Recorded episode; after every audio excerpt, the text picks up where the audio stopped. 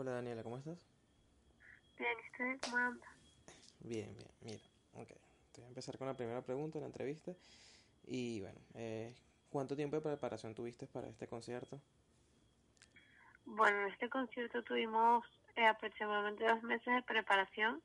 Eh, ensayamos todos los fines de semana en un estudio de grabación y, y nada, bueno, y las clases particulares con el profesor que también ayudaron mucho a que el concierto saliera como salió.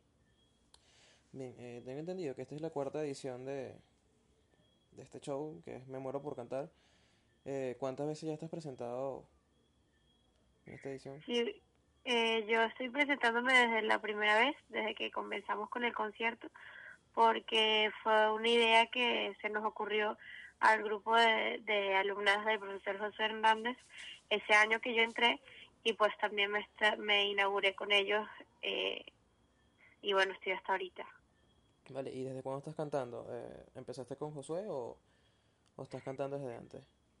No, yo estoy cantando desde mucho antes, desde que soy pequeña, pero eh, Josué Hernández es el que me ha formado eh, la calidad de voz que, que, que tengo ahora.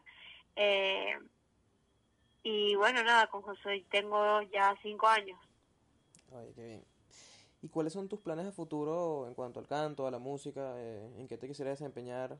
Eh, ¿qué, qué, par- qué género musical? O, o si, es- bueno, dime tú.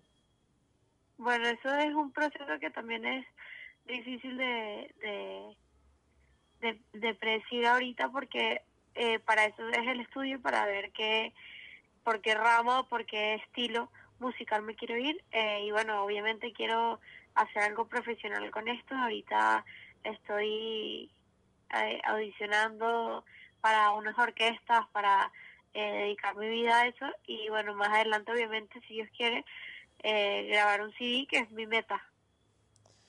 Bien. ¿Y qué tal viste la percepción del público en el concierto en ese día? Eh, ¿qué tal, o sea, tu re- el recibimiento cuando cantaste? Eh, ¿qué tal te pareció?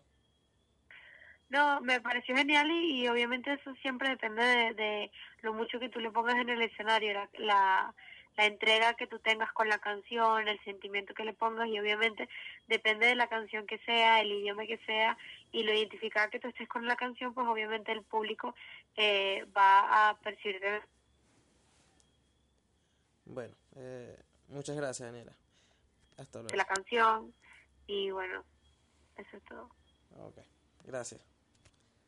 A todo de Fabricio.